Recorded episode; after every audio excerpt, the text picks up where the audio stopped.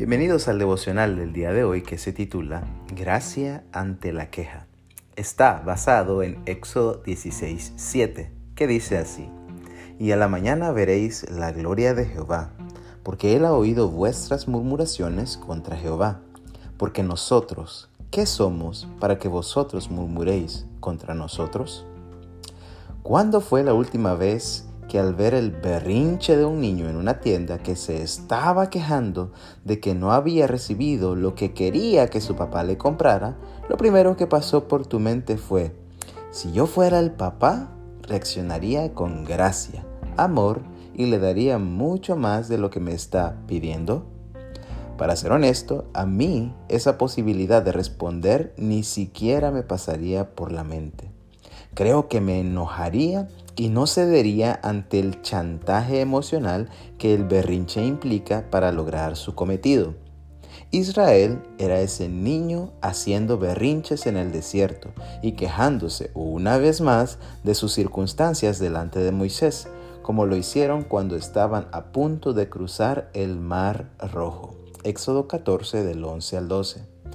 En este caso, la queja era porque, según ellos, en Egipto se sentaban delante de ollas llenas de carne y comían hasta saciarse, lo que suena bastante exagerado para un pueblo que estaba esclavizado y que digamos no se podía dar muchos lujos culinarios.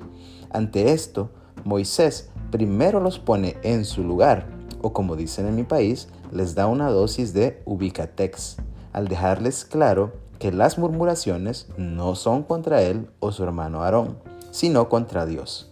Éxodo 16:8. En otras palabras, les vuelve a reafirmar que ellos no son nada más que instrumentos y que el verdadero líder es Dios. No obstante, el elemento más interesante de esta respuesta de Dios ante el berrinche israelita es la gracia con la que responde. Verán mi gloria, les dice, no solo les daré carne, sino también pan. No les daré solo para que coman en este momento, sino que los saciaré todos los días que anden por el desierto. Éxodo 16.8 y 16.35. Como ya hemos visto en devocionales anteriores, la gracia de Dios es una locura para nuestras limitadas mentes humanas. Pero es por esa gracia abundante que siempre nos da mucho más abundantemente de lo que pedimos o entendemos. Efesios 3, 20 y 21. Sin que el pueblo de Israel tuviera que trabajar por ello, por gracia de Dios les envió codornices en abundancia y pan del cielo. Éxodo 16 del 13 al 15. Y es por esa gracia inmerecida que desde el cielo también nos envió a Cristo Jesús para salvación de todo aquel que cree en Él. Que Dios te bendiga.